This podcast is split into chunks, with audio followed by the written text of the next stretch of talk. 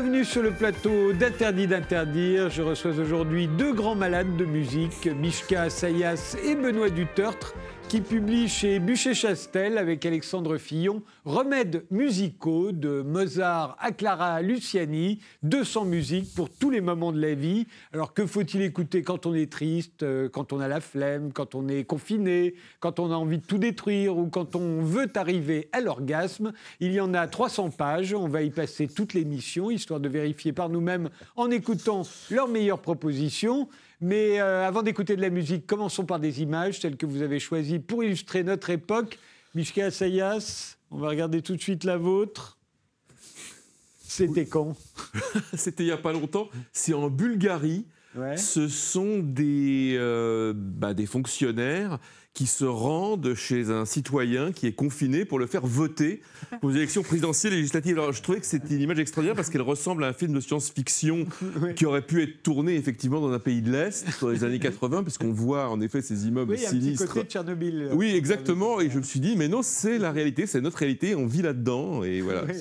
Enfin, nous, personne n'a eu mauvais goût de venir nous faire voter à domicile quand même. On nous, a, fait sortir, nous. Oui, c'est vrai. Non, mais ça peut se produire. Benoît Dutertre, la vôtre est un petit peu plus ancienne. Ah oui. C'est, je le dis pour les plus jeunes qui nous regardent, c'est Luis Mariano. C'est Luis Mariano dans Le Chanteur de Mexico au Châtelet le ah. chanteur de Mexico, de ah Francis Lopez. De Francis Lopez. Non, mais j'ai choisi ça simplement d'abord parce qu'on était à la fin de l'année et qu'on cherchait quelque chose en lien avec la musique. Et ah euh, vous savez que le Châtelet a été. Alors, on va le voir, hein, puisque vous avez la photo aussi du théâtre du Châtelet. A été pendant des générations et pour des générations le lieu où on allait se soigner de toute sa tristesse et de toute sa mélancolie en regardant des spectacles de divertissement musical extraordinaires. C'était vraiment le lieu. Ce qu'on appelle les opérettes. Ça. Des opérettes, mais aussi, euh, plus récemment, par exemple, euh, des des comédies musicales américaines qui ont été montées en quantité avec beaucoup de succès. C'était vraiment le théâtre du divertissement musical. Et puis, euh, il se trouve que ces dernières années, la, mairie de Paris euh, l'a transformé en théâtre sociétal, euh, avec une programmation qui nous invite à réfléchir sur les questions de genre, les discriminations, etc. Le divertissement musical a quasiment euh, disparu au profit de spectacles très très sérieux, un peu dans le genre de ce qui se passe en face, vous savez, au théâtre de la ville. Et ça a été un tel échec que fort heureusement, la directrice anglaise très branchée qui avait lancé cette programmation a fini par être éjectée. Et enfin, cet hiver, il y a un spectacle qui s'appelle Cole Porter à Paris, retour du divertissement musical au Châtelet. Porter. Alors Cole mm. Porter, le hein grand compositeur de, de, comédie musicale américaine, et par une troupe formidable qui s'appelle les Frivolités parisiennes. Donc c'est voilà, le Châtelet renoue avec son histoire, et je trouve ça très bien que la ville de Paris finisse par admettre que c'est pas forcément seulement ringard et débile d'aller voir des grands divertissements musicaux, parce que ça fait du bien. Alors je vous présente tous les deux, Mishka Sayav, vous êtes journaliste musical, écrivain, rock critique, vous avez débuté à Rock and Folk et aux Inrecuptibles. On vous doit entre autres un dictionnaire du rock en trois volumes aux éditions Robert Laffont. Et c'est vous qui animez sur France Inter une émission musicale baptisée Very Good Trip Benoît Duterte, vous êtes romancier, vous vous êtes fait connaître euh, il y a plus de 30 ans maintenant avec Tout doit disparaître. Euh, vous êtes vous aussi critique musicale et votre Requiem pour une avant-garde en 95 vous avez valu les foudres de Pierre Boulez et de ses turiféraires. Vous, c'est sur France Musique que vous animez Écoutez-moi Benoît, une émission sur la chanson et l'opérette. Euh, vous publiez donc tous les deux avec Alexandre Fillon Remèdes musicaux chez Bûcher-Chastel, de Mozart à Clara Luciani, 200 musiques pour tous les moments de la vie. Vous avez fait un travail de ce qu'on appelle à Hollywood un music planner. Ce sont ces gens qui cherchent le bon morceau à coller sur telle ou telle scène du film. Vous, vous avez fait la même chose, mais sur tous les mots de, notre existence. Hein. vous pensez vraiment que la musique est un remède?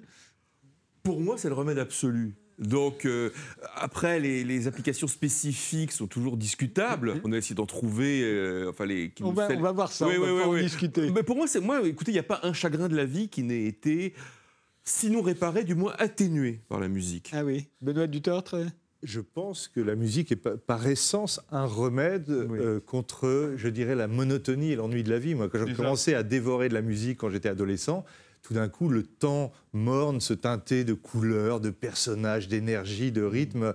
La vie serait tellement rasoir sans musique, effectivement, parce qu'il ne se passe rien. Et donc, pour moi, c'est vraiment le remède voilà, qui donne de la couleur au temps, qui, qui, qui, qui, nous divertit. Et en plus, avec ce mystère quand même particulier de la musique qui, qui fait que ce livre est très fantaisiste, mais un tout petit peu sérieux, c'est que la musique, évidemment, joue à la fois sur l'esprit et sur le physique. Hein. Il y a quand même une chose euh, dans les ondes musicales qui est purement euh, sensuelle. Donc, on peut ne pas exclure que la musique puisse aussi avoir un effet de remède presque physiologique, en même temps qu'elle est un remède à nos chagrins et à Mais alors justement, la question, c'est est-ce que quand on est triste, est-ce qu'on doit écouter de la musique triste ou est-ce qu'on doit écouter de la musique gay euh, Par exemple, évidemment, pour la tristesse, vous proposez Chopin. On va écouter, on va écouter beaucoup de musique. Hein, donc allons-y. Et puis n'hésitons pas à parler sur la musique aussi, parce que euh, c'est de la télé, c'est pas de la radio. Et euh, donc allons-y pour Chopin. Alors ça, c'est le début du, nocturne en la, en la bémol. J'ai pas choisi tristesse exprès. Vous avez bien fait, bien Tristesse, c'est trop rabâché, trop repris par la variété, etc. Là, c'est Arao, c'est un. Mais c'est vrai que Chopin, moi, si je suis triste, je pense à Chopin, j'écoute du Chopin.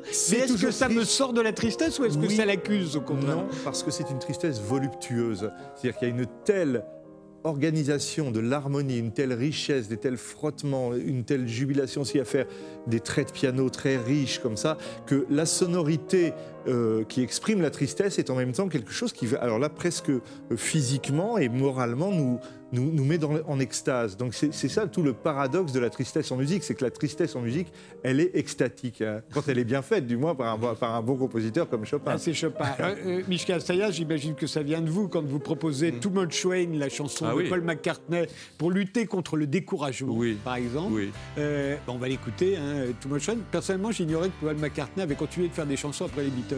Ah bah, vous êtes mal informé. mais, bon. Oui. Allons-y pour Too Much One. ben, c'est, écoutez, c'est, une chanson qui a. Euh, comme un peu écouter sa voix, ouais. même.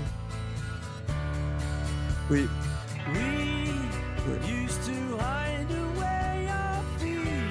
Oui, mais c'est, en fait, il s'adresse à quelqu'un qui, en fait, pour être lui-même, il disait tu avais l'habitude de cacher euh, ta, ta, ta, tristesse.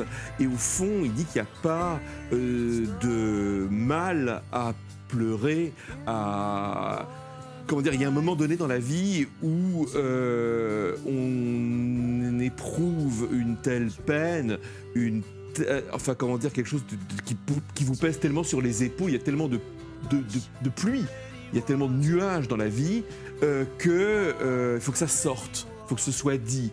Et il le dit avec beaucoup de tendresse, il le dit avec une sorte de, de presque de sagesse rassérénée mais sans que ce soit pour autant euh, du détachement. Je ne sais pas comment vous expliquer ça. C'est le miracle de la musique, c'est son mystère. C'est qu'il parle d'un sentiment extrêmement plombant et en même temps il en fait quelque chose d'extrêmement léger qui vous, qui vous arrache à l'attraction terrestre. C'est presque de l'opérette. Je dirais pas ça comme ça parce que c'est pas une référence pour moi. On parlait de Réventura tout à l'heure, euh, vraiment avant l'émission.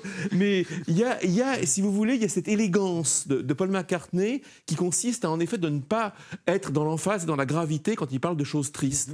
Alors en, revanche, il y, a un autre morceau euh, que vous proposez, c'est celui de George Thorogood. Oui, formidable George Thorogood, euh, une chanson de plus de 8 minutes. Oui. écoutons-la d'abord. Ah oui, oui. Un peu.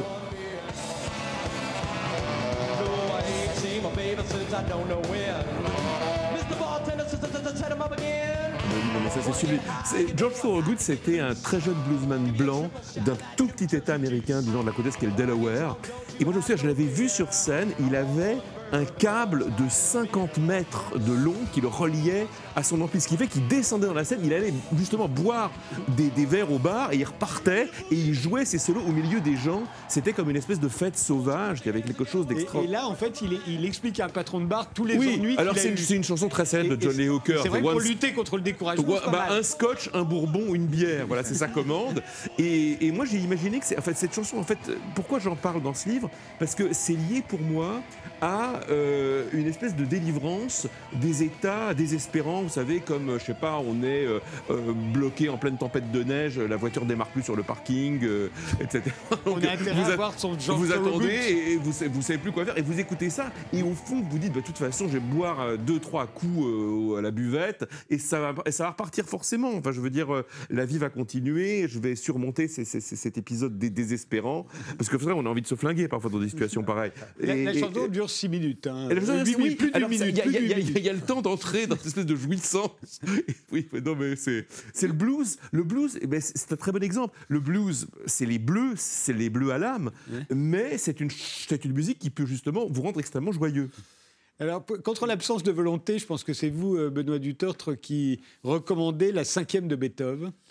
Oui, alors euh, la cinquième de Beethoven, évidemment tout le monde la connaît, je- bon, on, peut, on peut quand même en écouter un petit peu, mais c'est important parce que ce motif, euh, justement, euh, du début, euh, qui est repris indéfiniment après, c'est justement l'illustration même de ce génie de Beethoven, qui, dont toute la vie et toute l'œuvre est une question de construction par la volonté. C'est-à-dire que c'est quelqu'un qui, euh, d'abord, subit des épreuves extraordinaires et qui va vouloir, dans toute sa vie, exprimer une espèce de joie supérieure par l'expression de sa volonté, mais dans sa musique même, il part de petits motifs extrêmement simples et très singuliers comme ça, et il les agence entre eux à l'infini, il les développe pour construire une espèce de cathédrale extraordinaire. Donc il ne suit pas, si vous voulez, euh, les codes euh, de la musique préexistante, mais il construit par sa seule volonté une espèce de grand édifice à partir de là. quelques petits euh, fragments comme On ça. sent de la volonté d'ailleurs dans la, la Il y a cinquième. toujours une énergie extraordinaire chez Beethoven qui le porte et il peut développer à l'infini comme ça un petit motif avec une énergie rythmique euh, dans des couleurs les plus différentes. Il part de peu de il trouve une idée et il la construit, il la transforme en cathédrale. Il Et paraît c'est vraiment enfin, dans votre livre que j'ai trouvé ça également, parce qu'il y a aussi quelques astuces euh, en matière de santé. Ouais. Il paraît que c'est bon pour, le cancer, pour quand on a un cancer du sein.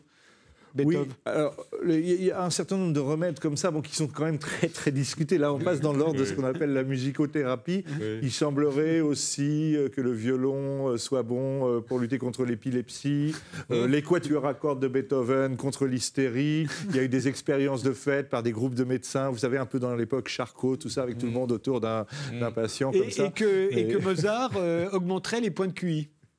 Et également, oui. Ouais. Enfin, si on ça, écoute du Mozart pendant un quart d'heure, on a un peu plus de, de points de QI. Ça augmenterait notre intelligence spatiale. Voilà, mais il y a un inversement, d'ailleurs, euh, j'en parle aussi de- par des citations dans, dans le livre, notamment de Nietzsche. Il, y a, il considère aussi qu'il y a des musiques qui rendent malade. hein. On en reparlera. On en reparlera. On en reparlera des musiques qui m'en rendent malade. Mais d'abord, pour lutter contre la flemme, Shake, Ah bah oui. Shake d'Otis Redding. hein. Ah oui, mais ça, alors ça, effectivement, moi, c'est la chanson par laquelle j'ai découvert Otis Redding. En fait, c'est une reprise de Sam Cooke, qui est vraiment l'inventeur de, de- de la musique soul.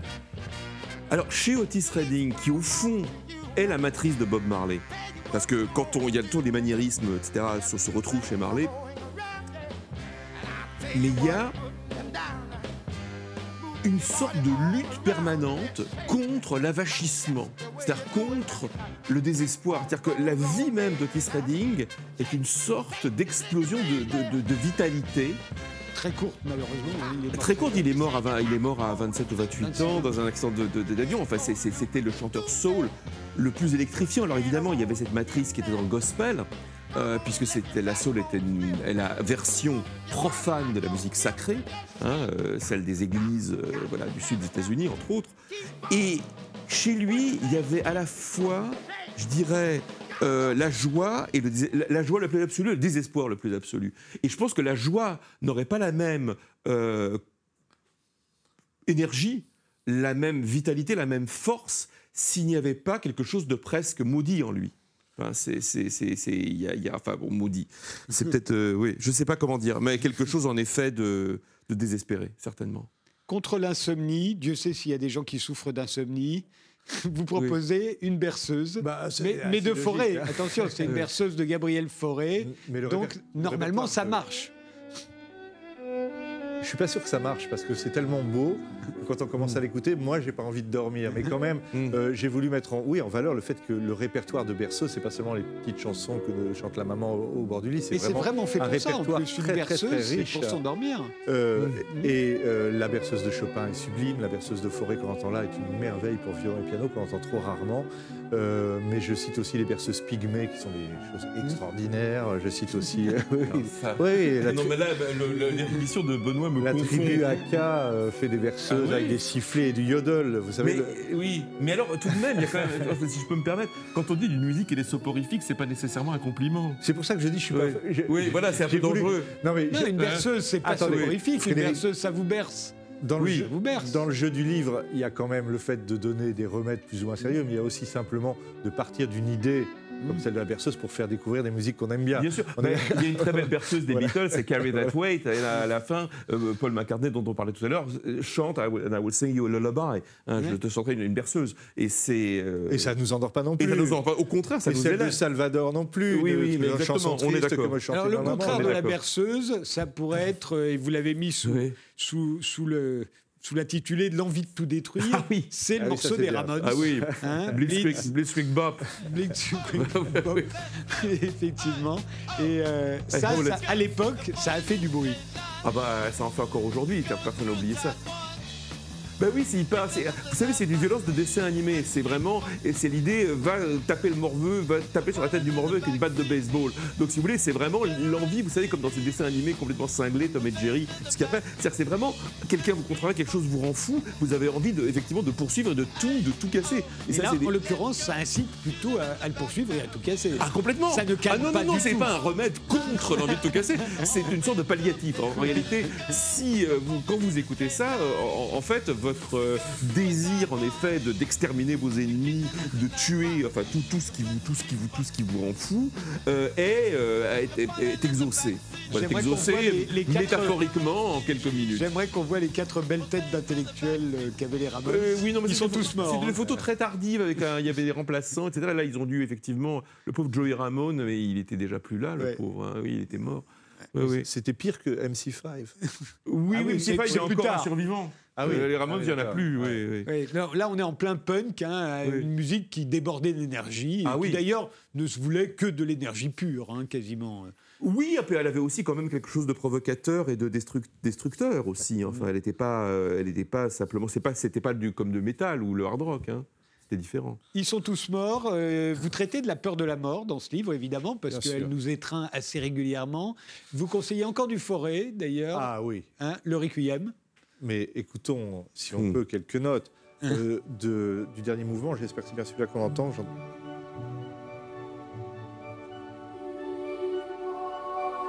Oui. Ce qui est beau dans le Requiem de Forêt, c'est qu'il nous emmène vraiment au paradis. C'est-à-dire que, C'est son titre, d'ailleurs. hein. Oui, vous, vous avez des, des- des- Ça, c'est ce morceau In Paradisium, Ouais. c'est la, la fin du Requiem. Mais les grands Requiem classiques de Verdi, de Mozart, même de Brahms, c'est plus des Requiem de, euh, sur la mort, sur la peur de la mort, la terreur de la mort, tout, tout- tout ce qu'entraîne la mort, même si c'est par le prisme religieux, c'est pas complètement négatif, mais il y a quand même quelque chose de, de sombre et de théâtral. Mais- Et Forêt, lui, il nous transporte dans les limbes et il nous laisse entendre que c'est quand même merveilleux d'être mort. Alors, c'est Là, drôle. on plane C'est vraiment. drôle parce que si je peux me permettre, j'ai ré- j'ai écouté intégralement. euh, j'étais, euh, j'étais, malade justement le requiem de Mozart dans Ouais. mon lit. Ouais. Et j'avais dansé comme ça et j'ai écouté et j'ai eu le sentiment de renaître. Aussi, C'est-à-dire que c'est oui. un sentiment Ouais, de ouais. renaissance parce que c'est c'est une messe liturgique. Enfin, c'est, c'est- c'est- Bien sûr, c'est- ouais, voilà. ouais. Mais il y a quelque chose. C'est peut-être la vie après la mort. Je ne sais pas. Et tu te ça. préparais là. alors. Ah, je me préparais, mais je veux dire, j'étais, j'étais- je me suis dit voilà, je suis mort, mais je renais. Et c'était, c'était merveilleux. Mais euh, vraiment, le, celui, c'est jamais fini en plus. celui de Forêt, c'est le plus planant de tous. quoi. C'est vraiment, Ah oui, euh, oui, c'est de la pure extase. Il n'y a pas une page sombre quasiment dans Ah le oui. Requiem de Forêt. On se laisse, euh, voilà, on se laisse bercer. On se dit, c'est- c'est- on est bien au ciel. quoi. La, la- la C'est- musique, c'est pas la pour même ça, la musique est assez extatique. Oui, oui. hein. Pardon, moi j'aime bien les musiques extatiques. Ouais. C'est pour ça que j'aime aussi, oui, les musiques répétitives ou Mm. les très longues choses de Messiaen. avec Alors, grands accords d'ailleurs, vous recommandez Steve Reich. Oui. Euh, peu connu, euh, parce que pendant très longtemps on était obligé d'écouter Boulez et on avait l'interdiction en France d'écouter Steve Reich. mais depuis, on a le droit. Et, et ça, vous le conseillez quand on n'arrive pas à se concentrer. Tout à coup, d'écouter du, du Steve Reich. Et c'est vrai, on va monter un peu le son pour voir à quel point on peut se concentrer plus facilement avec ça. Ça c'est le début de Musique pour 18 musiciens, qui est un- le chef-d'œuvre de Steve Reich. Euh, Ça dure une heure. Et c'est sur un seul accord quasiment, mais les figures musicales se transforment euh, C'est très continuellement. hein. C'est comme, C'est euh, totalement envoûtant. c'est comme Philippe Glass. Moi, je C'est suis encore un mieux très avec grand un- malade de Philippe éventuellement Glass. un- une petite cigarette de, de cannabis, c'est encore plus formidable. Mais en tout C'est cas, un tel, vous savez qu'il y a une loi contre l'apologie de. ah oui, pardon. c'est pas parce que tous les pays voisins l'ont légalisé ou sont en passe de légaliser qu'en Oui, France, oui, non, non. en France, c'est interdit. Donc c'est une musique totalement planante, mais euh, qui, euh, comme c'est toujours la même chose, eh ben, on, on- on peut, on peut travailler, réfléchir dessus. On n'est on n'est pas distrait d'une certaine façon par des, des éléments euh, brutaux qui arrivent. On est simplement porté dans une espèce de, de- Ouais. de- de permanence du temps. Et C'est- je pense peut- que c'est effectivement focus, très quoi. bon pour la concentration. Mm. Oui, mais d'ailleurs, il y a un lien avec le rock, ce qui est Terry Riley, qui a été euh, Pareil, un grand grand, rap- grand planant répétitif qui a beaucoup influencé Euh, quantité de musiciens de rock. Baba O'Reilly. ouais, exactement, de prendre l'introduction de Baba O'Reilly des Who dans Who's Next, euh, c'est euh, c'est une sorte de coupé-collé enfin, de, de, de. Mais cela dit, moi je me rappelle avoir assisté à des concerts de musique planante dans, au temps de ma lointaine adolescence. D'ailleurs, on l'a oublié, mais les gens étaient couchés quand ils les écoutaient. Oui, c'est vrai. Ils Les étaient premiers, c'est avec les concerts de, de Pink Floyd. mais tout à fait. Et c'est-à-dire que vraiment, c'est quand le punk est arrivé que les gens se sont mis à écouter des concerts debout. Non, vous exagérez. Ils se sont relevés. Ils se sont relevés. Mais N'oubliez gens... pas d'ailleurs que le punk est né contre Pink Floyd. et Exactement, les gens ne dansaient pas, ils, ils se couchaient, je dirais, ils se, ils se couchaient même, euh, enfin, ils mettaient des, des- leurs manteaux, et ils, faisaient, ils se livraient à certaines ac- activités voilà, que la morale réprouve, en particulier quand Tangerine Dream a joué à la cathédrale de Reims en 1974 avec Nico.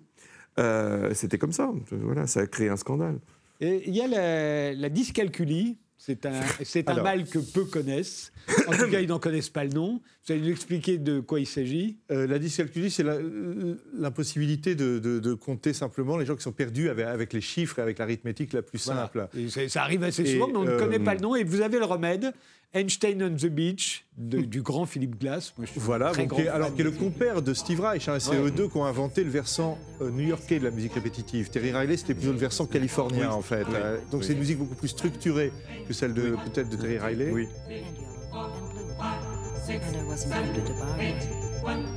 Two, three, four, five, six, seven, eight. Après, ça one, two, two, two, three, Et ça dure une heure comme ça. hein. Mais c'est Euh, génial. Et c'est c'est très envoûtant. C'est Et absolument c'est envoûtant. basé sur le principe de la rythmique indienne, c'est-à-dire que euh, c'est pas un temps qu'on divise, c'est un temps qu'on ajoute. Alors il rajoute un temps au temps, c'est pour ça qu'il dit deux fois deux, puis trois fois trois. Mais si on suit, on, on peut arriver à prévoir les. les Alors là, on voit une photo de Philippe Glass, mais vieux, alors qu'il était jeune Voilà. quand il a fait Einstein on the Beach. hein. Et euh, il est très pétri d'ailleurs de musique indienne, de musique orientale, mais il avait étudié à Paris auprès de Nadia Boulanger euh, la musique, c'est là qu'il a, Mhm. commencé. hein. C'est très francophile. Elle a fait Mhm. des opéras sur, des, sur Cocteau aussi, mais souvent dans sa musique. Euh, les- surtout de la grande époque, de la fin des années 70, les paroles, c'est soit 1, 2, 3, 4, 1, 2, 3, soit euh, Do, Ré, Mi, Fa, Sol, euh, c'est-à-dire le nom des notes qui, qui sont en train de chanter. Mais il en fait des, des trucs très envoûtants. Il a fait également une symphonie à partir de Heroes de David Bowie. hein. Il est assez proche d'ailleurs, Ouais, hein, je crois, de, ouais, voilà, ouais, de ouais. pas mal de rockers. Oui, Ouais, c'est ouais. ça. ouais. Et alors, Dieu sait, c'est une expression qui a fait florès depuis quelques années, c'est faire son deuil. Et euh, on aurait des problèmes à faire notre deuil. Euh, et vous avez un remède pour ça? Mm. C'est la chanson des Kings, Ah oui. Days. Ah oui. Days, Ah bah- on l'écoute. Oui, ça- Ah ouais, ça c'est pour moi c'est immédiatement lacrymal. Mais ah ouais. En fait, c'est une chanson que Ray Davies, le chanteur des Kings, a écrite euh, après euh, que sa femme l'a quitté. Et, donc, il lui explique voilà, tu m'as apporté toutes ces journées que j'oublierai jamais, euh, ces journées que je, je- je chéris chacune d'elles, je chéris chaque heure, chaque minute, parce que ça ne reviendra plus. Et moi, je, je- parle de cette chanson, enfin, pardon, c'est très personnel, mais je l'ai diffusée euh, euh, au funérailles d'un- ami avec qui je partageais beaucoup de, de- de- goût pour, euh, voilà, pour ces musiques-là. Et, et c'est le moment où j'ai, franchement, j'ai éclaté en sanglots. Alors, je dis pas que c'est- c'est une de souhaitable, euh, mais chacun Sachant sait. que vous pleurez facilement. en plus. C'est possible, c'est possible. Euh, mais mais en, en tout cas, ce qui est, ce qui est- ce qui est certain, c'est qu'après avoir entendu cette chanson, quelque chose qui s'est délivré en moi, qui s'est libéré, qui s'est ouvert, qui s'est brisé. Et au fond, j'ai accepté la situation. C'est-à-dire que je me suis dit, ben voilà, ça reviendra plus, j'ai vécu ça. Mais quelqu'un a eu, je dirais, la- le génie et la tendresse de le dire. Et avec cet art euh, si délicat de la banalité euh, qu'a qu'a- Il, faut Ray Davies. préciser euh, pour vous que les Kings, c'est le plus grand groupe Ah de bah, rock pour de moi, c'est le plus grand groupe de rock au monde, oui. Enfin, je veux dire, les De Beatles. tous les temps. De tous les temps. Ah ouais. De tous les temps. Oui, oui, oui, oui. Ah oui, oui. Pour moi, disons que les, les chansons, les chansons classiques, euh, immortelles, euh, écrites par les Kings, peuvent surpasser, peuvent surpasser certaines des Beatles et certaines des Stones. Certainement. Elles sont beaucoup moins connues. Enfin, pour moi, c'est du niveau de Dylan. Voilà. C'est, non, c'est euh, Ray Davies est un génie. Ouais. Mais vous n'avez jamais écouté de pop, euh, Benoît Dutort Bah, euh, Si, bien sûr. À Bien 15, sûr. 15 ans, j'écoutais les. Mais moi, c'était. Bon, première phase, les, les Doors, Led Zepp, surtout Led Zepp, qui est pour Mm. moi un des très grands groupes parce que leur musique est formidablement bien Ah faite. bah oui, oui, c'est savant. Euh, oui. Et puis après, je suis, je suis arrivé j'étais dans la génération un peu punk, donc je suis passé totalement new wave avant de m'apercevoir que, en fait, je préférais peut-être les, les premières choses que j'avais apprises Euh, oui, oui, bah ça, dans les, c'est- les- les années c'est- C'est 70. le trajet de, de beaucoup de Voilà. gens de notre Alors je le dis pour ceux qui achèteront votre livre, qui ne s'attendent pas à y trouver du jazz, vous ne connaissez le jazz ni l'un ni l'autre. Alors, c'est- Et que donc, J'adore Benoît. Garner que j'ai cité. Et Alexandre Alors, Fillon, on parle de voilà. jazz. Et puis je cite aussi euh, de Oui, il y a Duke enfin quelques bon. trucs, mais enfin bon. On vous en veut pas, c'est pas grave. On fait une pause et on revient juste après. Vous allez, vous allez nous expliquer comment faire quand on manque d'assurance. Vous avez plusieurs trucs.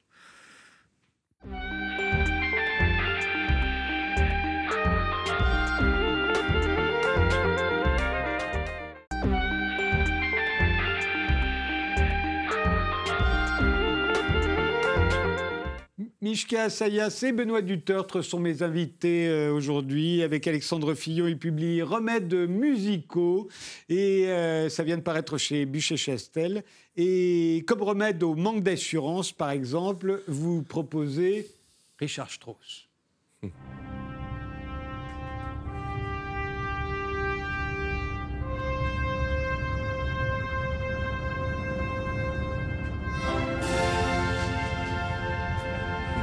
ça, c'est c'est un peu comme les Kings. hein, c'est- C'est Dieu, le Dieu de la musique euh, au XXe siècle. On ne sait pas toujours, parce qu'en France, on le connaît peut-être un peu moins bien, mais euh, ces poèmes symphoniques, Zarathustra, cette façon, cette introduction, cette façon de construire une musique aussi puissante avec juste euh, un accord quasiment et un grand crescendo très très lent. C'est pour ça que ça a été d'ailleurs tellement repris euh, Ah oui, par le cinéma, par la Ah, ouais. télévision. C'était musique. le générique du journal de la 5. Voilà, exact. oui, vrai. Et vous arrivez à la fin. Avec euh, Jean-Claude Bourré. Ouais, oui, ça, dans tout Alors, je sais pas si Bourré est un Zarathustra, mais euh, en tout cas, euh, c'est une- un poème symphonique de 40 minutes génial. c'est vrai que j'ai trouvé très mais- beau contre le manque d'assurance. Je trouve ça assez Ah, parfait. ça, Ouais, ça ouais, vous ouais, donne. C'est puissant et simple. Vous, vous proposez autre chose Pete King des Deep Purple. Ah, Alors ça, je pensais un- que c'était. Ah, C'était. C'est une de mes madeleines, ça. Euh, oui, oui, c'est lui, oui. Non, non, À la mais fin du solo d'orgue, euh, Je me rappelle plus. Mais écoutez ça. Ah oui, ça c'est le début. Alors, après il y a un long solo d'orgue et c'est là que le morceau démarre vraiment Ah. et que tout d'un coup on a une espèce de puissance d'énergie. Euh, moi j'étais très fan à 14 ans de, de Deep Purple, j'avais tous leurs disques. C'est- à 14 ans qu'on est fan Non, de Deep Purple. Après, je- ça, après, ça semble inquiétant. Oui, mais disons, en effet, le manque d'assurance, c'est quand même une des caractéristiques de cet âge particulièrement euh, problématique, euh, qui est la transition de l'enfance à l'adolescence. Et en effet, on a l'impression qu'on n'a pas de poils, on est trop petit, on peut pas faire ce qu'on veut, on se sent écrasé par les grands, on voudrait mais on peut pas, etc. Et donc le hard rock vous donne cette impression de puissance. On Exactement. terrasse ses ennemis, euh, on, les, on les toise, on porte des tenues de gladiateurs, des tenues guerrières, etc. On est des vikings, on est des super-héros. C'est ça le hard rock. Et là, et j'étais oui. furieux parce que j'avais un, un surveillant qui disait Oh, moi j'écoute ça en passant l'aspirateur. Ah, mais non, quelle Euh, honte. euh, Pas du tout, c'est une musique formidable. Et oh, souvent, le hard rock, c'est très bien construit. Au contraire, c'est très proche de certaines musiques baroques parce que c'est toujours très bien construit dans les lignes. Et là, vous avez solo d'orgue Oui. Qui est très justement de la musique baroque Bah. classique. Et tout d'un coup. Alors, je sais pas si on a le temps d'aller jusque-là, Mm. mais c'est là que ça démarre.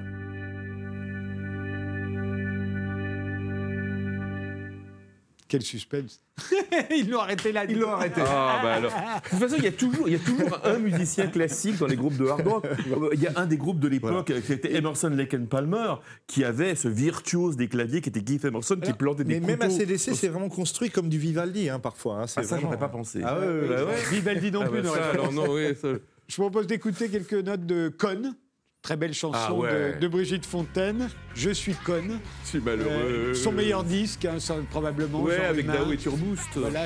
Tout, est, tout est formidable dedans. Euh, Conne, vous dites, ça, est- on, ça- on peut tous se reconnaître, Oui. hommes, femmes, Oui, et mais ça c'est vous vraiment toujours ces, ces- ces moments dans la vie où on se dit mais j'ai tout foiré, mais je suis vraiment le dernier des derniers, je, je suis nul. De toute façon, à chaque fois, je prends les mauvaises décisions, je fais les mauvais choix. Et il y a un moment où ça devient un truc qui vous rend hilar. C'est-à-dire que elle va tellement loin, on a, on a l'impression que c'est une vieille, une clocharde dans le métro euh, qui se met à éructer comme une vieille punk là, et, et on se dit mais elle y va tellement à fond qu'au fond ça vous guérit de tout, quoi. Au sang ridicule, on se dit oui, effectivement, peut-être que c'est pas si catastrophique que ça. Et puis ce qu'il faut écouter d'ailleurs, c'est la musique. La musique est formidable. Ah ouais, la ouais, musique ouais. de Brigitte Fontaine, c'est vraiment de la musique. Ah, mais c'est Arnold Turboost, son collaborateur Ouais, de Dao, ouais. qui l'a fait. Euh, Ouais. C'est très très réussi. Et euh, vous, dites- vous proposiez Fernandel, vous, euh, je, je- un homme, euh, Fernandel. Alors il faut l'écouter quand même pour savoir ce qu'il dit exactement. hein. Depuis que je connais l'amour, j'en veux encore, j'en veux toujours. Qu'il est loin le temps des soupirs, je suis en proie à des désirs. Ouais, on pourrait se demander en quoi Fernandel peut encore nous être de quelconque secours en, en 2021 en chantant. Et ben c'est là quand il dit À moi, un homme quoi. Voilà, le que refrain. je suis devenu en goûtant aux fruits défendus. Un homme et des caresses n'a plus peur. Un homme, un dur, un vrai, un séducteur. C'est en vraiment de l'auto, C'est extrait c'est de d'un- l'autosuggestion. C'est extrait d'une opérette qui s'appelle Le Rosier de Madame Husson, qui est tirée de Maupassant. Et en fait, c'est ça, là où j'adore Fernandel souvent, c'est quand il joue des rôles de méchants. Et en fait, c'est un niais de village qui tout d'un coup se transforme après avoir été élu à un concours et devient, court toutes les femmes, devient un type, un débauché absolu euh, et n'a plus peur de rien. Et il devient donc euh, un homme comme il le chante de cette façon. Et il est souvent si- très très bon dans ses rôles à contre-emploi. Si Fernandel l'a pu, on le peut aussi. Voilà, c'est c'est nous requins. Bah, c'est un peu comme l'histoire de Topaz. Hein, Oui, aussi. oui, est- oui, de- voilà, de- exactement. Ouais. Alors, quand on s'est fait quitter, ce qui est arrivé à tout le monde, euh, vous proposez Elvis Costello. Ah oui, la Mhm. vengeance. Elvis Costello, I hope you are happy now. Oui. Ah. Oula, c'est bizarre ça. Non, c'est pas la bonne pochette, mais c'est Non, mais c'est qu'est-ce que c'est que cette oui, version c'est une autre version qu'on oubliera tout de suite. Euh, Non, mais ça n'a rien à voir. Ça n'a rien à Euh, voir. oui, il faut changer. Mais en revanche, euh, la musique. Oui, alors là, non, il y a- la musique, au contraire, est enragée.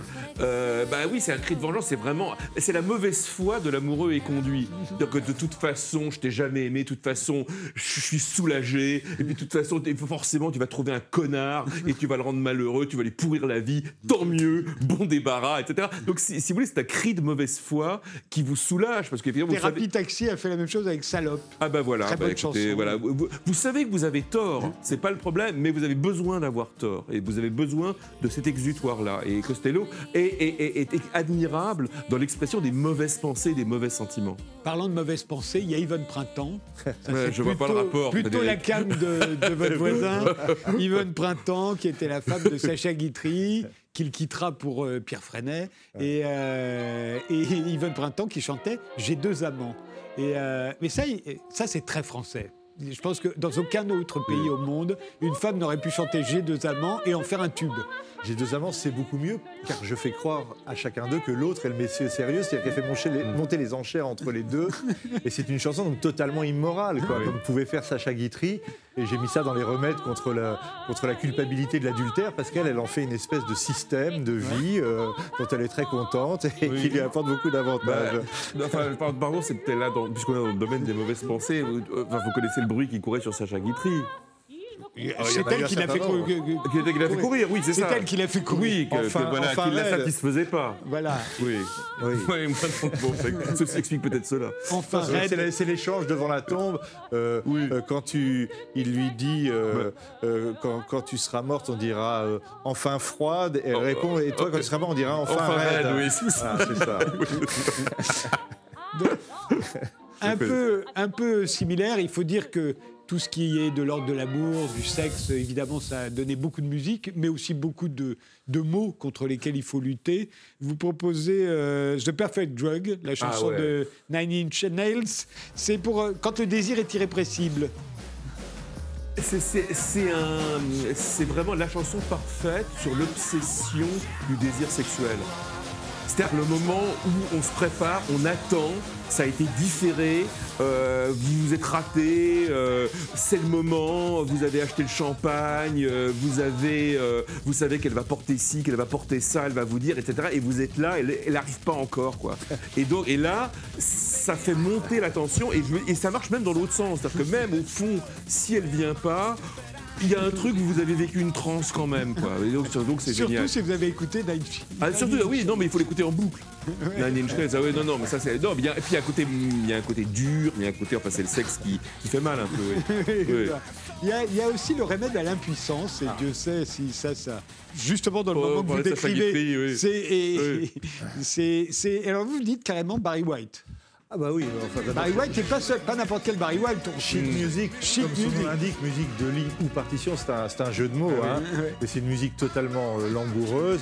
Euh, j'ai- J'aime passionnément Barry White depuis très longtemps, surtout la période effectivement des années 75-80 où il y a des morceaux qui sont arrangés, orchestrés d'une façon totalement géniale avec euh, euh, Gene Page et toute l'équipe qu'il avait. C'est vraiment un, un déluge de violons, de Mm. cordes, de sensualité. L'orchestre s'appelle Love Unlimited Orchestra et surtout il a la manie de pratiquer des rythmes langoureux euh, qu'on peut penser euh, assez proches du rythme sexuel. D'ailleurs, il n'en fait pas. euh, Il en fait pas mystère, mystère. Et c'est vrai que sheet music dans le genre, c'est vraiment un chef-d'œuvre de musique, d'arrangement, de chœur, de cordes.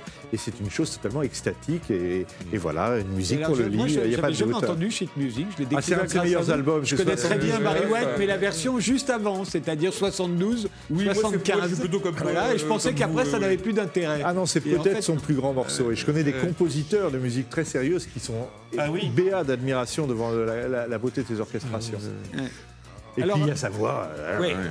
Alors, cela dit, après, la question qui se pose, c'est l'orgasme. Alors, pour aller à l'orgasme, là, vous dites que c'est Mozart, et pas n'importe quel Mozart, le concerto numéro 15. Oui, mais il faudrait avoir le passage précis. Je suis pas sûr qu'on va Ah l'avoir. oui, mais bah voilà. En sinon, ça marche, sinon ça marche pas. On n'est pas loin, là, quand même. Ouais, on y est. Ouais. Vous voyez, il construit, il, euh, les thèmes se mêlent, il y a une espèce de progression, et on va avoir un crescendo qui a- va arriver au tri, et le tri, c'est un peu l'orgasme, quoi. Vous allez voir, c'est là. Là, il continue de, de bâtir la, la progression. Et là, ça monte encore un peu. Et ça monte toujours. Et là, on va arriver à l'explosion. Et voilà, ça, ça marche oui, toujours oui, comme oui, ça. oui. Ah là, c'est fini, voilà. déjà, C'est comme ça, voilà. Ah, moi, je ça croyais va que ça vite. hein. Non, non, non. Il y a toujours la, la préparation et l'apogée du plaisir euh, à la fin, à la fin du Mais c'est vrai que généralement les, les musiques sont là pour euh, suggérer, pour euh, encourager, pas pour conclure. De Et toute là, façon, je, je oui. pense qu'il qu'il y a des liens complexes, on va pas entrer là-dedans, entre Non, le, plaisir sexuel et le plaisir musical, mais Oui, pas, oui, pas toujours, oui, mais en oui, tout cas, bah, il y on en a. parlait, voilà, oui, oui, voilà. oui, oui, bah oui, d'accord. On peut lutter aussi contre l'addiction sexuelle. Euh, vous avez des recommandations alors qu'il y aurait pour Harvey Weinstein ou euh, Ah oui. voilà, il aurait écouté ça. Harvey Weinstein ne serait pas en prison et, Bah, et Dominique. Strauss-Kahn serait probablement président de la République. Euh, il fallait écouter Mozart aussi et c'est évidemment Don Giovanni. Ah oui, la scène du commandeur, là, il y a de oui, quoi faire trembler tous les, tous les obsédés, là. Ouais. Hein, le pauvre Don Juan, dont le, le- le valet a commencé par faire le catalogue de toutes les conquêtes, et il finit, il, il est rattrapé par le spectre de la mort et puni pour toutes ses fautes, et c'est l'apothéose de Don, Don Giovanni. Donc c'est une musique hautement recommandable à, à ceux Ouais. qui ont un peu de mal à se, à se contrôler. Ou tous ceux qui, a- qui ont peur qu'un jour on leur reproche un viol euh, auquel ils ne s'attendaient pas. Parce que ça peut arriver aussi. Quand on est perdu, je crois que c'est vous, euh, Mishka Sayas, qui suggérez euh, Immensita. Ah, ça c'est magnifique. Voilà, oui. Andrea Lazzlo de De- de Simone. Simone, oui, c'est un, musicien euh, de, de- tu- turinois. Euh, J'ai découvert assez, il y a très peu de temps. Écoutez, c'est. Pas. Oui. Ce qui est très beau, c'est qu'il y a cette voix qui semble elle-même confinée. C'est-à-dire qu'on a l'impression qu'elle était enregistrée comme dans un placard. Vous voyez, la voix est très ténue. Et le ch- la chanson s'appelle Immensita. Et il y a parallèlement un sentiment cosmique.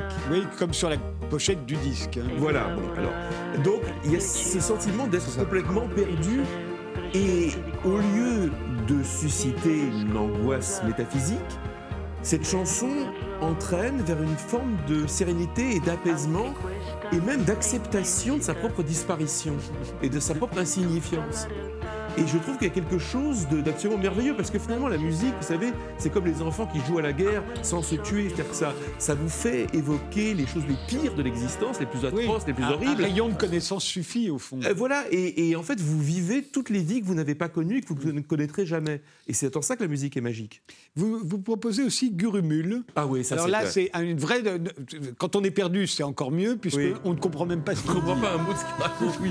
Parce que c'était un Australien aborigène qui parlait une langue que personne ne connaissait, sont dans une. Il est la mort, hein, malheureusement. Il est mort, malheureusement.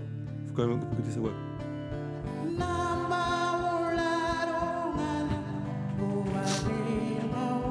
Ah oui, je dois vous avouer que j'ignore en fait à quel mot mal particulier j'associe euh, cette voix comme remède, mais en tout cas, c'est une voix qui vous délivre de, de- de- de tout, qui vous élève, Ouais. parce que tout de même, euh, la musique, euh, souvent, enfin, elle est là pour euh, vous empêcher de vous noyer. Et, et quand vous écoutez ça, franchement, vous surnagez, vous survivez à tout. Enfin, moi, c'est l'expérience que j'ai, que j'ai dans les pires malheurs. J'écoute ce genre de voix et ça me, ça m'élève. Il y en a une, alors moi, qui m'élève, euh, euh, que vous citez évidemment aussi, c'est la chanson Qu'est-ce que t'es beau euh, Oui, par ça, Philippe Catherine et Ouais. Luciani. Alors pourquoi vous l'avez choisie celle-ci? Écoutons un peu parce que je, je me remette en tête. Quand tu ris, tu ris de quoi? Est-ce que t'es beau Quand tu doutes, tu doutes Ben, c'est au fond euh, la consolation que peuvent trouver ceux qui ne s'aiment pas, qui ne se trouvent jamais à la hauteur de ce qu'ils vivent et qui euh, pensent que de toute façon tout va foirer. Et ils entendent ça, ils se disent au fond, il y a un bonheur pour les gens médiocres. Et, et c'est quand même une grande consolation dans la vie. Quand on est euh, paralysé, euh, dans l'impossibilité de bouger, je crois que c'est vous, euh, Benoît Duterte, qui recommandait euh, James Brown, À It peu tout James Brown, Ouais. spécialement début des années 70. Oui, euh, bah, la période là, funk, c'est Make oui, It Funky, etc. C'est des morceaux. Moi, ce que j'adore chez James Brown, c'est qu'il a mis au point une espèce de mécanique assez épurée, mais d'une efficacité Ah oui. euh, redoutable, avec euh, Oui. les deux guitares rythmiques, la Mm. basse, la voix qui éructe au- Mm, au-dessus, les quelques euh, interventions de chœur. Et c'est souvent d'une simplicité, mais en même temps d'une puissance extraordinaire. Je- je- je- c'est une musique qui vous fait tout de suite vous, vous dresser, commencer à, à vous déhancher, à danser. D'ailleurs, les DJ en savent quelque chose. S'il y a un, un temps Ah ouais. mort euh, dans une boîte de nuit, il suffit de remettre certains de James Brown bien choisis, ça repart tout de suite. C'est vraiment le, le- le dieu du rythme pour moi dans la, dans la Oui. deuxième moitié du XXe siècle. Là, là où tu as raison, c'est- l'épure. Oui, c'est vraiment, C'est très dépouillé. C'est un accord de guitare. Enfin, c'est. Mais alors, les musiciens qu'il avait voilà. étaient exceptionnels. Enfin, Voilà. le, le tromboniste Fred Wesley aussi. Maceo Parker. Enfin bon, c'est. Et, et- et c'est vrai que ce, ce- ce riff de guitare qui Oui. fait avancer les morceaux à lui tout seul, saccadé comme mais ça. d'une simplicité, en même temps d'une subtilité extraordinaire, c'est que c'est Ouais. une mécanique parfaite. Ah, pour oui, inrecuptible, euh, il y a Ouais. une chanson lugubre, Oui. hein, faite par un type d'ailleurs qui est mort à 26 ans, Ouais. euh, Nick Ouais. Drake. Ah oui. Nick ah bah. Drake qui, qui a fait un seul disque, je crois. Non, non, non, non, non, il en a fait Bon, trois. en tout cas, c'est Ouais. après sa mort que tout Oui, à coup, oui, il bah, y parce a, qu'il y a une publicité voilà. pour Volkswagen. Voilà. Et- il y a cette chanson Riverman, qui est certainement une des chansons les plus tristes à écouter. Ah, elle est, elle est désespérante, mais elle a. Est-ce qu'on peut écouter un peu? Oui. Elle arrive? Elle arrive. Parce que quand même, il faut un peu. Mais elle soigne de quoi alors? Ah ben. Oui, eh ben c'est le spleen du dimanche soir pour moi guérit. Il y a quelque chose, c'est vraiment le, le moment. Euh, en ce moment, on vit ça vers, vers 5 heures du soir, c'est-à-dire qu'il n'y a plus de Et lumière. pas seulement le dimanche soir. Il y a, il y a- il y a- bah, Depuis pas seulement le dimanche ans. soir, c'est ça. Ça fait deux ans. Ouais, absolument. C'est-à-dire que c'est vraiment, euh, c'est vraiment, il n'y a plus de lumière, il y a la brume, euh, tout le monde est, enfin, les lumières s'allument un peu partout, et puis là, vous êtes désespéré parce que c'est dimanche soir, vous avez rien fait, vous avez gâché votre journée, vous avez voulu voir un film, c'était pas bon, enfin, je sais pas quoi, vous êtes disputé, enfin, je sais pas quoi. Et tout à coup, là, vous écoutez ça et vous dites, mais enfin, la vie est merveilleuse, en fait. En fait, euh, je m'en fous. Il y a, y a la nature, il y a les arbres, il y a les lacs, il y a les montagnes, enfin. Il y a cette espèce de style, bon, je sais pas de quoi, où juste il parle, l'homme du fleuve, qui lui a confié un secret. Qui est cet homme du fleuve? C'est un personnage de conte fantastique, on ne sait pas. C'est la- C'est l'avantage des chansons anglo-saxonnes. euh, Ils sont pas tenus à cette rigueur intellectuelle euh, Mais le problème, sont tenus mais nos, on m'a toujours demandé pourquoi j'aimais pas euh, en majorité la chanson française et ma réponse, en fait, je l'ai trouvée assez tard, c'est que toujours, les, souvent, trop souvent, mais il y a des exceptions merveilleuses, trop souvent, les auteurs français veulent expliquer. Ben oui. C'est comme, on- comme, comme nous disaient nos bons professeurs, quand l'auteur a voulu dire que, c'est qu'il est mauvais, c'est qu'il a raté son coup. Mais c'est-à-dire que c'est de la Oui. littérature pour nous, la chanson. C'est trop eux, c'est du collage d'images. C'est des images, c'est gratuit, ça n'a pas forcément de sens. C'est c'est la, beauté du télescopage des, des images, oui. Alors il y a encore mieux, il y a la musique classique où là il y a- on n'est pas embarrassé par les paroles. Et, et- et contre l'envie de suicide, euh, Benoît Dutortre, vous dites Ravel, Daphnis et Chloé. Le lever du jour, surtout le, le mouvement euh, final de Daphnis et Chloé, c'est une espèce d'enchantement pur. Ah, c'est tellement beau. Et cette grande phrase qui s'élève dans l'orchestre, hein, radieuse, parce que Ravel, c'est le contraire du romantisme. hein. C'est une musique euh, de l'extase, de la contemplation, et ce ballet Daphnis et Chloé, c'est peut-être le chef-d'œuvre de la musique symphonique du début du XXe siècle. Et euh, donc ça finit par ce, ce- ce grand ensemble avec chœur et orchestre, qui moi me, me, me rend heureux, me, me réconforte, me, me donne envie de vivre, etc. là. Comment Si vous êtes encore là, c'est certainement c'est pas absolument. très mélancolique tout de même. C'est pas vraiment mélancolique, c'est sensuel, c'est Ah ouais c'est- habité, c'est vibrant, etc. Mais c'est ça, pas tellement mélancolique. plombait, mais- Ah non, pas du Ah tout. ouais, ah bon, Ah bon. non, non, pas adolescent, vous écoutiez plutôt, dès qu'il commençait à pleuvoir, vous écoutiez Van Morrison. Ah ouais. Ah Van oui. Morrison, dès qu'il pleuvait, Euh, les gens de notre génération écoutaient Van ah oui, Morrison. oui, oui, c'est vrai, oui, c'est parce qu'il pleut tout le temps en Irlande, c'est un Irlandais, oui. Lyndon Arden, Stole the highlights. Stole the Highlights. Oui. On écoute. Ah oui. When the boys came to San Francisco, Même sa voix est plus vieuse. Ah ben c'est une des plus belles voix au monde. C'est un peu le Otis Redding euh, irlandais. Enfin pour moi, il y a ce mélange de désespoir et d'extase. C'est les deux. Au fond, la plus belle musique est celle qui convoque ces deux, ces deux opposés. Ouais, je suis d'accord. c'est, c'est, ouais. Mais ça, il faut l'écouter, on peut pas en parler.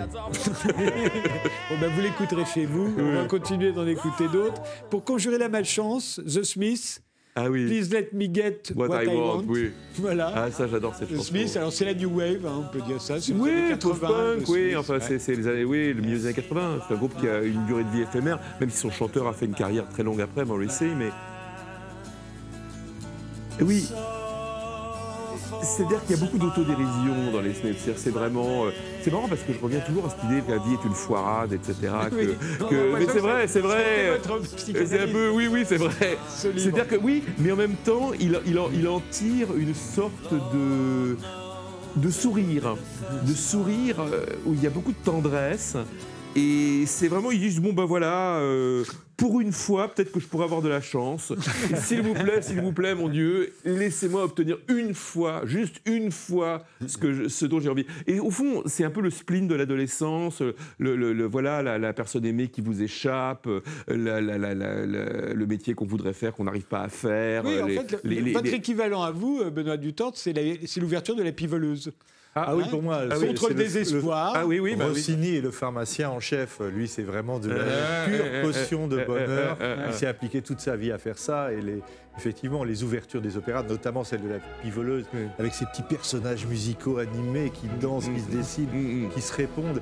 Et c'est assez extraordinaire parce qu'on est en plein siècle romantique. Donc euh, la grande musique, elle va plutôt vers l'émotion euh, et l'attention. Et, et Rossini, lui, est un espèce d'enchanteur. Euh, Il le sera toute sa vie. un succès absolument dingue. hein. extraordinaire, c'est le compositeur le plus célèbre d'Europe et, et il se plaît à enchanter, euh, à sourire en musique, ce qui n'est pas si fréquent, un génie du sourire en musique.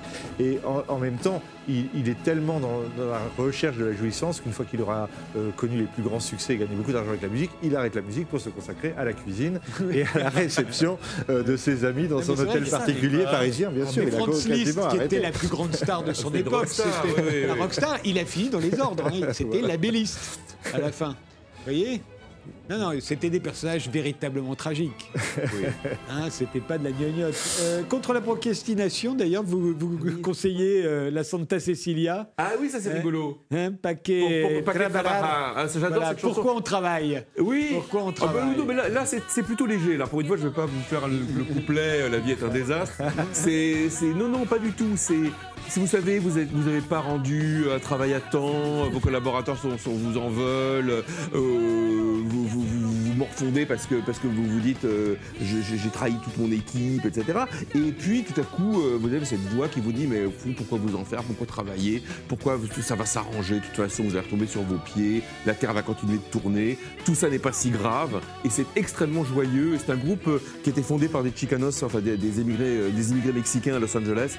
Elle a une voix géniale, elle s'appelle, c'est elle, je sais plus, on l'appelle la Marisol, je crois. Alors, une des, une des, des petits paradoxes de ce livre, c'est quand, euh, pour lutter le- contre le froid, Benoît Dutertre, je pense, euh, conseille euh, Ah oui. d'écouter Joao Gilberto. Jusque-là, rien que de très Ah ouais, normal. c'est- le père de la bossa nova, la Brésil. Ouais, ouais, ouais, et la musique, euh, probablement que c'était le plus exporté à travers le monde au XXe siècle après la musique anglo-saxonne. Bah oui. Mais vous choisissez Wonderful, c'est-à-dire un- une chanson de George Gershwin, interprétée Ah par oui. euh, Joao Gilberto, alors qu'il a fait tellement de, Ah oui, de c'est chansons vrai. extraordinaires. Parce que c'est un Pourquoi disque, c'est dans, c'est dans un disque extraordinaire. Il a été arrangé par un grand arrangeur allemand dont je ne sais plus le nom, avec les cordes, etc. Claude Ogerman. Exactement. Voilà. Et C'était ce, le- tous les premiers disques de, de, de- Et ce- ce- Carlos Jobim sont arrangés ce par disque est d'une- couleur, d'une sensualité euh, qui, moi, me touche encore plus que dans le, le côté un peu plus dépouillé de, de Gilberto avec sa guitare et la façon dont il revisite tous ces morceaux avec vraiment une espèce de chaleur dans, dans la voix et dans les couleurs et dans l'expression. Je trouve ça irrésistible. Tout cet album est une merveille du début à la fin. J'ai pris cette chanson, c'est celle qui ouvre l'album, mais a- Voilà. chacune est, est- est merveilleuse. euh, Disons que euh, Gilberto est quand même meilleur dans les chansons brésiliennes que dans non, les- il est très très bon dans It's Wonderful. Ça devient une chanson brésilienne, ça devient du oui, Gilberto quand il la chante dans ce, dans ce disque. En tout cas, pour lutter contre le froid, et Dieu sait s'il fait pas chaud en ce moment, c'est vrai que cette chanson s'impose. Voilà, on va s'arrêter là. Euh, L'émission euh, est terminée. Euh, merci tous les deux d'avoir participé, euh, d'y avoir participé. Et Merci, évidemment, on n'a on n'a pas vu le dixième de tout ce que ce que vous proposez euh, pour, euh, pour survivre dans, dans ce livre. Euh, votre pharmacopée est bien plus riche que ça, évidemment. Merci tous les deux. Merci de nous avoir suivis. Les remèdes musicaux, c'est paru aux éditions Bûcher-Chastel. Bon Noël. On se retrouve à la rentrée. Passez de très bonnes fêtes.